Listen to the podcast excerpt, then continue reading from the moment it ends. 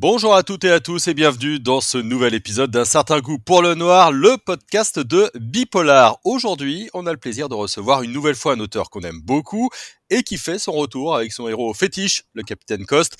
Rien qu'avec ce nom, normalement, vous avez deviné de qui je voulais parler, Olivier Norek. Bonjour. Bonjour, salut, euh, comment ça va? Bah ça va plutôt pas mal. Et toi, tout va bien au moment de cette sortie là, qui le, roman vient d'arriver hein, dans les brumes de, de Caplan chez Michel Lafon. Comment comment tu te sens en tant qu'auteur maintenant qu'il est en librairie? Ah, c'est très, c'est très compliqué. Euh, on écrit, en tout cas, non pas on. On va arrêter avec les on. C'est j'ai. J'écris. Euh, j'ai réalisé que j'écrivais vraiment pour offrir les histoires euh, et que je suis pas persuadé qu'après mon premier roman, Code 93, j'aurais continué à écrire si j'avais pas trouvé des gens que ça intéressait. Il y a des gens qui adorent écrire et qui écrivent pour eux-mêmes. C'est malheureusement pas mon cas. Malheureusement pas mon cas. Moi, je suis vraiment dans l'échange. Donc, euh, tout le temps où j'écris mon roman, il n'existe pas parce qu'il n'a pas été vu, il n'a pas été lu. Euh, je, m'amuse parfois à dire, même si en fin de compte, je sais même pas ce que je dis, que c'est de la physique quantique à, pas cher. C'est-à-dire qu'en fait, ça n'existe pas tant qu'on n'a pas ouvert le, carton et tant qu'on n'a pas vu le chat Schrödinger à l'intérieur. Donc voilà, mes romans, mes romans, ils n'existent pas, ils ne vivent pas. Mes personnages, ils sont captifs tant qu'ils n'ont pas été libérés euh, par l'ouverture du roman. Donc, euh, donc oui, c'est le moment ultime, c'est le moment qu'on attend. C'est enfin, il est en librairie et enfin, on peut en papoter. Est-ce que ça veut dire que quand tu écris, tu penses à tes lecteurs et tes lectrices en te disant tiens cette scène-là, ça va les surprendre. Euh, tiens ce lieu, ce lieu-là, euh, ça va, ça va les étonner ou pas du tout? Ça n'est que ça. À mon sens, c'est la différence euh, entre. Je vais pas me faire beaucoup d'amis, mais c'est pas bien grave parce que j'en ai pas de, dans ce milieu où je vais parler. Pas du tout. C'est la, c'est la différence entre la littérature blanche et la littérature noire. Je, je caricature ça un peu en me disant, dans la littérature blanche, les gens ont un sujet et se disent, et si en plus ça intéresse les lecteurs et les lectrices, bah c'est tout gagné. Dans la littérature mmh. noire, c'est totalement l'inverse dès le premier mot, on est déjà en train de penser aux lectrices et aux lecteurs. Tout simplement parce qu'en fait, notre but, ça va être de vous, euh, de vous, de vous avoir, de jouer avec vous comme un gros chat et des petites souris.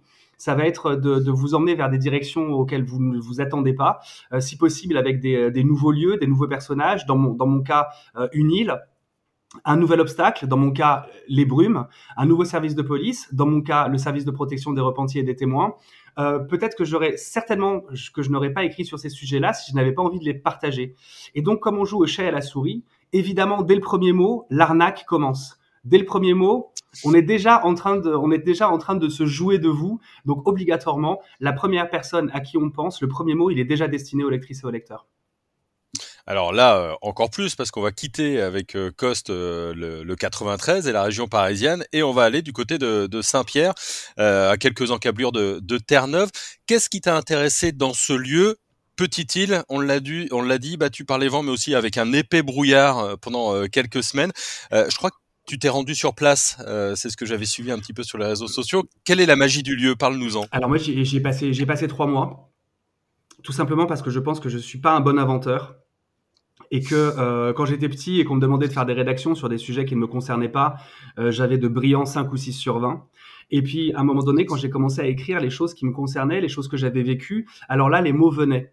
Donc, c'est hyper important pour moi d'aller sur place, de rencontrer à la fois un lieu qui va devenir un personnage, de rencontrer les habitants qui vont eux aussi devenir des personnages, parce que c'est important de trouver juste le petit truc en plus qui fait qu'on a l'impression d'être là-bas. Quand j'écrivais Entre deux mondes, euh, ça se passe dans la jungle de Calais, hein, donc, euh, je suis allé là-bas pendant plusieurs semaines. Euh, si j'avais voulu parler de la police de Entre deux mondes pour dire qu'elle était euh, bien mal, bien mal lotie, avec peu de personnel, peu de moyens, peu de matériel, j'aurais juste écrit ça et on n'aurait pas, ressenti la vérité. Mais quand je suis arrivé dans ce commissariat de, Calais et que j'ai vu qu'ils venaient de toucher deux nouvelles voitures qui avaient donc des, toits en verre, bah, comment tu fais pour mettre le gyrophare sur le toit en verre? Ça tient pas. Donc en fait, les flics étaient obligés de le tenir à la main euh, et de le sortir de la fenêtre. Tu vois, c'est ce petit truc, c'est rien du tout, hein. Mais c'est ce petit truc qui, qui, qui, qui fait dire au lecteur, ça y est, ouais, je suis dedans, je suis en place. Le, le, mec se moque pas de moi. Il est allé voir les choses, il est allé les goûter, les toucher, les sentir. Et donc, euh, fort de cette expérience dans la jungle de Calais avec Entre deux mondes, j'ai décidé que ça deviendrait une sorte de méthode et euh, une obligation. Une obligation, pas, pour, pas juste pour moi, pour me faire plaisir, une obligation pour le lecteur et les lectrices. Faites-moi confiance, c'est comme ça que ça se passe. Et encore plus dans ce nouveau roman. Dans ce nouveau roman, non seulement je connais pas Saint-Pierre, mais ce qui est le cas de quand même beaucoup de gens, parce que si vous demandez de placer Saint-Pierre sur un globe, je le dis dans le bouquin, hein, soit on se plante de plusieurs centaines de kilomètres, soit on se plante carrément d'hémisphères. Moi, quand je suis parti, la moitié de mes amis m'ont dit n'oublie pas ton slip de bain et ta crème solaire, et l'autre moitié m'ont dit n'oublie pas tes bottes et euh, ton fusil pour la chasse à l'ours. Donc vraiment, on est un peu paumé sur cette île.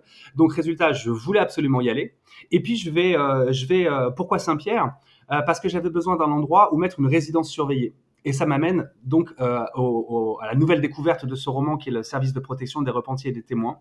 C'est un service de police un peu à la traîne par rapport euh, à l'Europe, par rapport euh, euh, aux Américains et aussi par rapport aux Italiens qui ont ça depuis des décennies. C'est comment on fait pour descendre une organisation, criminelle impénétrable. Alors on a essayé avec des agents infiltrés, hein, mais l'infiltration pour être pour devenir le meilleur ami du, du chef de ce gang-là, bah, il faut il faut un an, cinq ans, dix ans.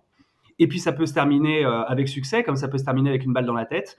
Donc c'est vrai que le ratio, euh, le ratio euh, résultat et implication était pas au rendez-vous. Donc résultat, on a fait comme les Américains et les Italiens, on est allé choper des inside man, des gens qui sont à l'intérieur de l'organisation criminelle, soit parce qu'ils se sont fait gauler et qu'il est temps de collaborer avec la police, soit parce qu'ils ont arnaqué leur propre organisation criminelle qui commence à faire chaud pour leur matricule et qu'il est temps de se barrer et de faire copain-copain avec la police.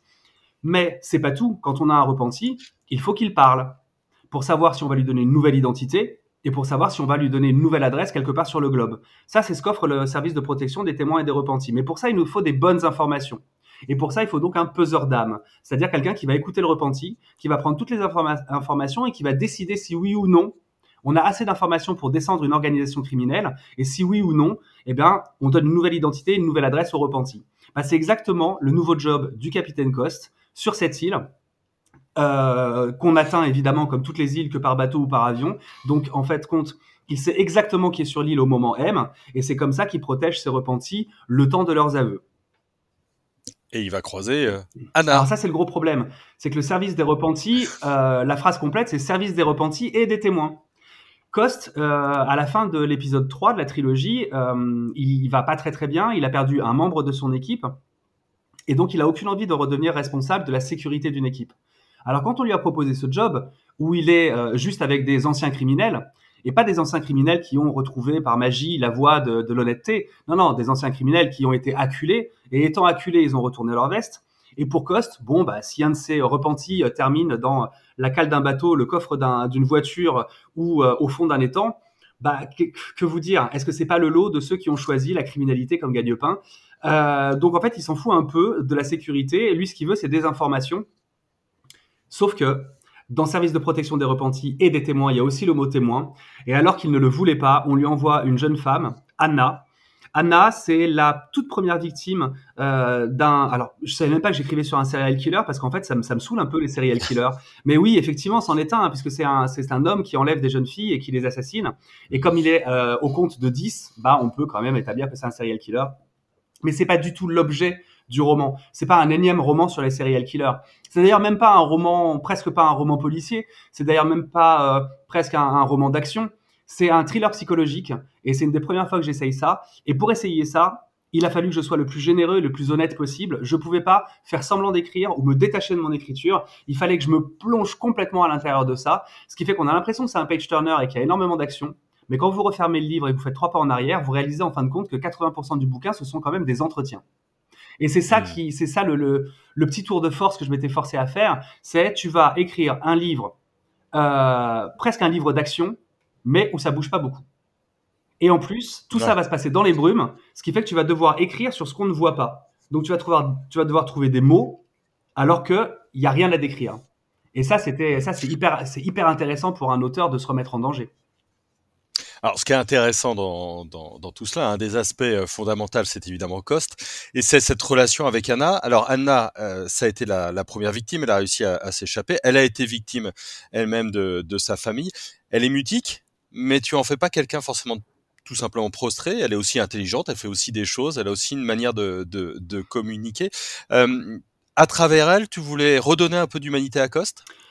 Ah, tu, c'est hyper intéressant. ah oui, non, non, mais carrément, carrément. En fait, je viens de réaliser que l'humanité, elle pouvait pas venir de n'importe où, euh, et que effectivement, si j'avais dit euh, euh, Coste est humain, ça sert à rien. Il faut effectivement que je lui donne quelqu'un qui va le forcer à cette humanité, parce qu'en fin de compte, Coste, il s'est mis une carapace depuis six ans sur le dos, une armure très très lourde qu'il veut surtout pas laisser tomber, parce qu'il veut pas qu'on le touche en plein cœur.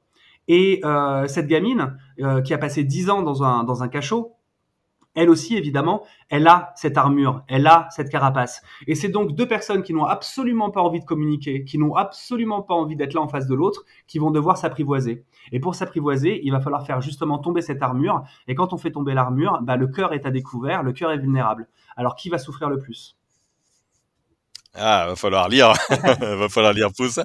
Moi, je reviens sur les lieux parce que on a posé la relation avec Anna, on a posé euh, le serial killer, tout le monde le prédateur là qui est en train de euh, d'être poursuivi. Euh, je reviens sur les lieux et sur l'ambiance. En quoi cette île pleine de brouillard et je, surtout l'ambiance et ce brouillard a influencé un petit peu l'écriture? Est-ce que ce thriller psychologique, il aurait pas pu se passer sur la Côte d'Azur? Alors non déjà parce que je ne suis pas très très fan euh, des, des, lieux comme la Côte d'Azur, Cannes, Nice. En fait, ça m'intéresse pas très, ça m'intéresse pas énormément. Euh, non, ça aurait pas pu se passer sur la Côte d'Azur parce que parce que parce que ce qui est intéressant dans l'île de Saint-Pierre, c'est que même si on se le dit pas et même si c'est pas quelque chose de totalement prégnant, il y a quand même un enfermement quand on est sur une île. Et moi, j'aime bien la réalisation de cinéma. Parce que la réalisation de cinéma, c'est quoi? En fait, un réalisateur, il va devoir tourner un film en montrant en image ce qui a marqué dans le scénario. Mais avec ces images aussi, il va raconter une autre histoire, une histoire parallèle que ces images vont, euh, ces images vont alimenter le scénario. Ben, moi, je ne fais pas différemment. Euh, Qu'est-ce que c'est, en fin de compte? Regardons. Anna, elle, est, euh, elle a déjà été enfermée dans, la, dans, dans sa propre chambre par son père qui abusait d'elle. Puis après, elle se retrouve, visiblement, elle attire, elle attire les soucis. Elle se retrouve euh, dans un cachot, euh, enfermée par un, par un monstre. Et une fois qu'elle est libérée, la première chose qu'on lui propose pour lui sauver la vie et puis pour arrêter ce, ce, monstre, c'est d'aller sur une île où elle est encore plus enfermée, dans une résidence surveillée dont toutes les fenêtres sont par balles, sécurisées par des alarmes et, euh, et, des, et des caméras. Donc un enfermement sur un enfermement. Et donc, on a ce sentiment d'enfermement qui est très très fort. Et même pour sauver cette jeune fille, il va falloir la réenfermer à nouveau dans une résidence surveillée. Alors, même si ça, ça se voit dans le subconscient, bah, ça donne cet effet d'enfermement et un enfermement que j'aurais pas pu avoir à un autre endroit. Et quand le mystère s'épaissit, parce que le mystère évidemment s'épaissit, puisqu'il va se passer quelque chose d'assez surprenant sur cette île, eh bien quand Coste, mon capitaine Coste, se sent en danger et sent que la personne qui doit protéger est menacée, vont s'abattre sur l'île, les brumes de Kaplan, qui sont les brumes les plus denses de la planète. Et donc, en plus de cet enfermement sur une île, en plus de cet enfermement dans une maison, eh ben, on a un enfermement visuel. Parce que, est-ce qu'on ne dit pas souvent que, on, en fait, on dit souvent qu'on passe son temps à se projeter. On se projette dans ce qu'on va faire cet après-midi. On se projette dans ce qu'on va faire pour les vacances. On se projette dans son boulot, on se projette dans sa famille, dans ses histoires de cœur. On passe son temps à se projeter et à se demander, mais qu'est-ce que je fais dans cinq minutes, dans cinq jours, dans cinq mois ou dans cinq ans? Eh bien, le fait que visuellement, on soit incapable de se projeter à plus de 50 cm à cause des brumes, crée un nouvel enfermement. Donc tout ça, en fait, euh, ça, ça, fait sens. Et je, et je pense que euh, il, n'est plus temps d'écrire des romans policiers où il y a un flic, euh, il y a une terrible scène de crime avec des bouts de cervelle partout, on a un vrai méchant et à la fin le flic arrête le méchant. Ouais, mais non, en fin de compte, il va falloir raconter de nouvelles histoires maintenant. Parce que ça, on commence à, connaître les clés. Et puis nous, quand on écrit un roman, ça nous prend deux ans. De l'autre côté, les lectrices et les lecteurs, ils en ont eu 25. 25. Donc en, fin, donc en fin de compte, c'est assez amusant. On écrit sur une matière pour des gens qui s'y connaissent encore mieux que nous sur cette même matière. Donc il va falloir commencer à, re-réfléchir, et c'est passionnant parce qu'on est vraiment à un moment charnière de réflexion sur ce que va être le polar euh, à partir de, des années 2020. Tout a été écrit, tout a été dit bah, comment maintenant on va apporter un nouveau filtre à tout ça? Donc, c'est je, décide que mes meurtres sont jamais gratuits, que mes lieux sont jamais gratuits, que mes personnages sont jamais gratuits, qu'ils font partie d'un tout et d'un même élément. Euh, quand j'ai écrit Surface, c'est donc l'histoire d'une fliquette qui se prend un coup de fusil en, en plein visage. Eh bien, c'est pas par plaisir que je fais en sorte qu'on lui euh, défonce la moitié du visage. C'est que je sais très bien qu'après, elle va devoir enquêter sur un cold case qui remonte à 25 ans. Donc, il n'y a plus de traces, il n'y a plus d'indices.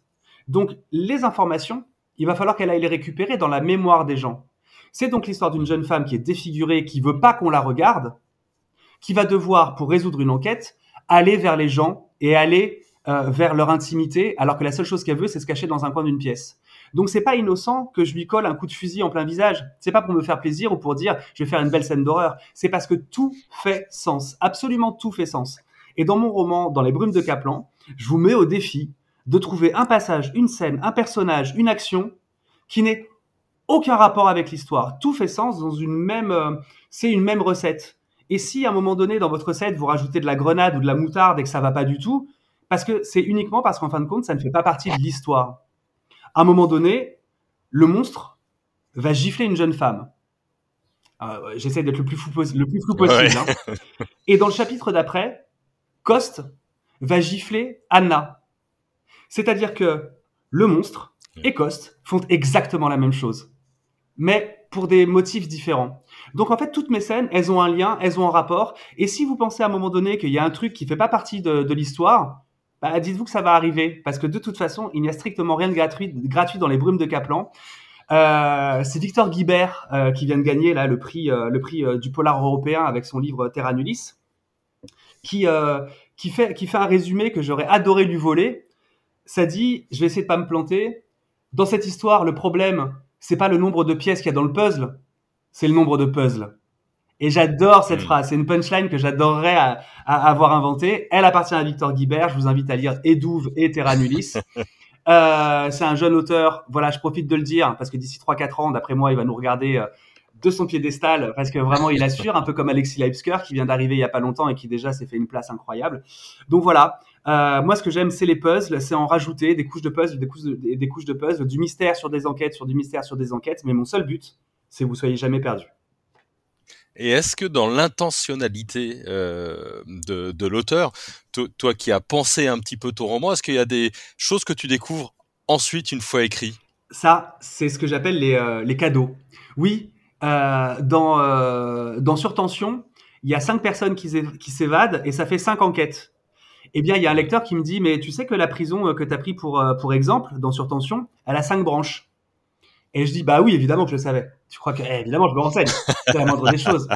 Quand j'écris, euh, quand j'écris dans Entre deux mondes, c'est l'histoire de Adam, un flic syrien qui arrive dans la jungle de Calais pour retrouver sa famille.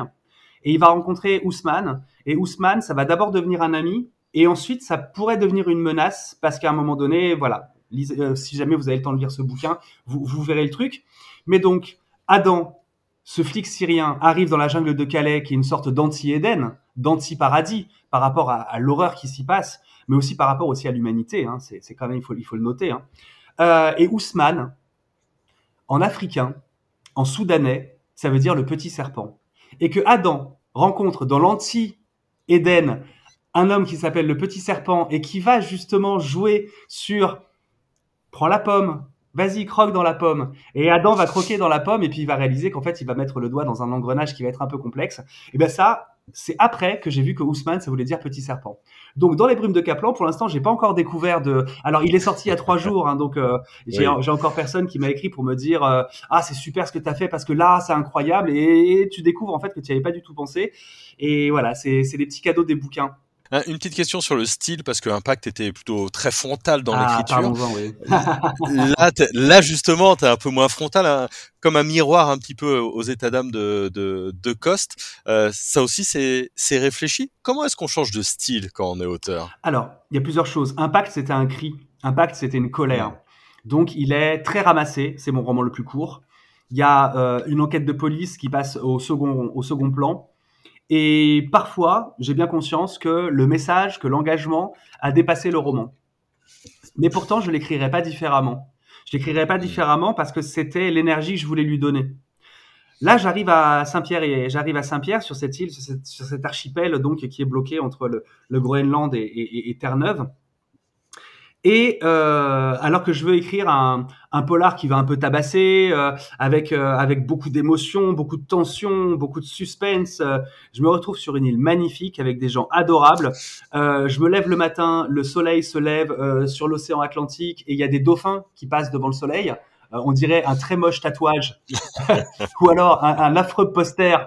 Euh, et, puis après, on, me montre des phoques et puis après, je vois des, je vois des goélands, je vois des, c'est sublime, c'est sublime. Et qu'est-ce que c'est difficile d'écrire euh, des choses qui sont violentes et agressives et pleines de tension quand autour de vous tout n'est que luxe, calme et volupté avec des Saint-Pierret adorables. Alors adorables entre guillemets. Attention, la Saint-Pierret et le Saint-Pierret c'est pas gratuit. Euh, c'est un quart de normand, un quart de basque, un quart de breton, un quart d'irlandais. donc autant vous dire qu'il faut pas trop les chauffer.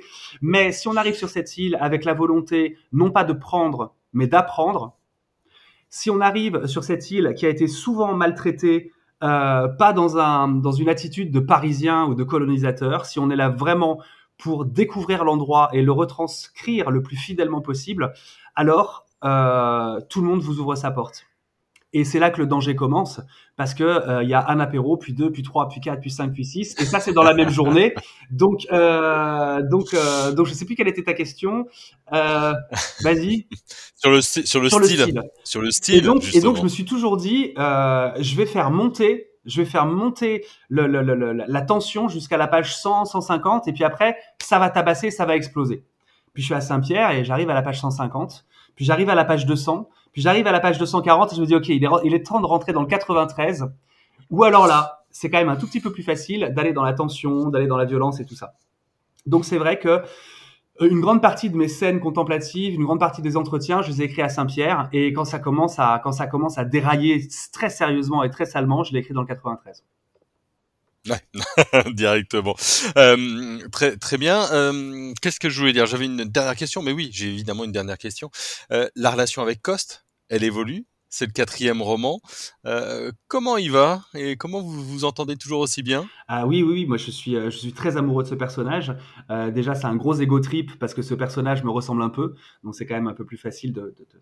Non, je dis des conneries parce que c'est pas facile de s'aimer et j'en fais l'expérience au quotidien.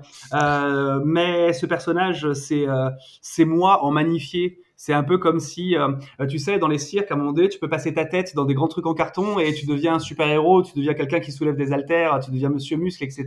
C'est en gros l'impression que j'ai euh, quand j'écris sur Coste. Euh, c'est pas du tout moi, mais c'est quand même un peu moi. Mais c'est vrai que je serai jamais aussi aussi courageux, volontaire, parfois téméraire. Euh, aussi protecteur et euh, puis il faut dire aussi qu'il mesure 1m90 et qu'il est super musclé, ce qui est absolument pas mon cas. Mais bon, Le retrouver, c'était retrouver un vieux pote sur lequel j'avais déjà écrit 1500 pages. Donc il a sa grammaire, il a ses attitudes, il a ses réflexes, il a ses manières de faire, donc je peux pas trop faire n'importe quoi. C'est un personnage, c'est quand même moi qui tiens la laisse, mais il a son petit caractère et de temps en temps, bah, il se retourne et il me dit hey, hey, je parle pas comme ça ou bah, tu sais très bien que je vais pas faire ça. Donc, euh, donc je l'écoute métaphoriquement évidemment, je l'écoute et le plus intéressant ça a été euh, ça a été de, de le retrouver et de ne jamais oublier que la dernière fois que je l'ai fait parler c'était il y a six ans et que je respecte ce timing. C'est-à-dire que Victor Coste, euh, à la fin de Surtension, il a 40 ans. Moi, j'avais 40 ans. Aujourd'hui, il a 46 ans. Moi, j'ai 46 ans. Et donc, je me suis dit, qu'est-ce qu'il a fait pendant ces 6 ans? Donc le lecteur ne retrouve pas le capitaine Coste une semaine après euh, la dernière enquête, il retrouve le capitaine Coste après autant, de temps qu'il l'a attendu. J'aime bien ce côté de respect de, la ligne temporelle.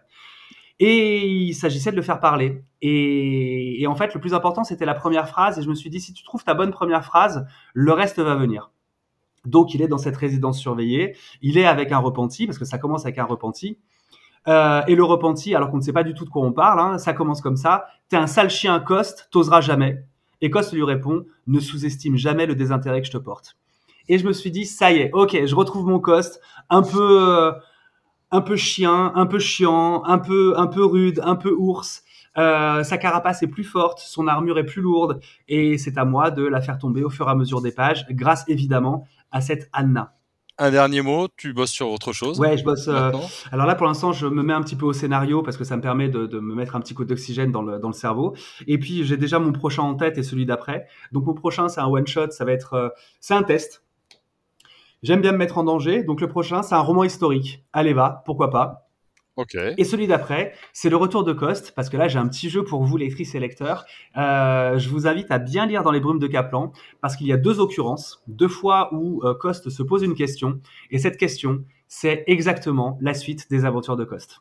Eh ben, si ça, euh, on n'a pas des lecteurs et des lectrices qui, qui, trouvent, on, on va voir ça.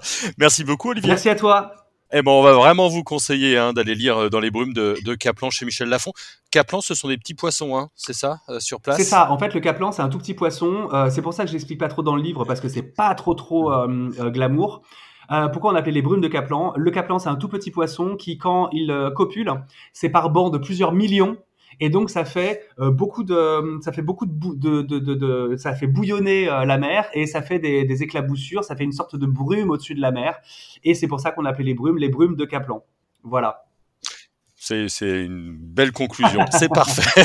des poissons qui copulent. parfait. C'est une bonne donc, conclusion, ça voilà, on, on, recommande donc dans les brumes de Kaplan chez euh, Michel Lafont. On vous recommande aussi, on a un podcast avec euh, Victor Guibert euh, il y a pas longtemps, donc allez l'écouter, c'était passionnant. Et puis on se retrouve très vite pour un certain goût pour le noir. N'hésitez pas à vous abonner, hein, ça vous permettra d'avoir la petite notification à chaque nouvel épisode et, et on en a deux trois par semaine en ce moment.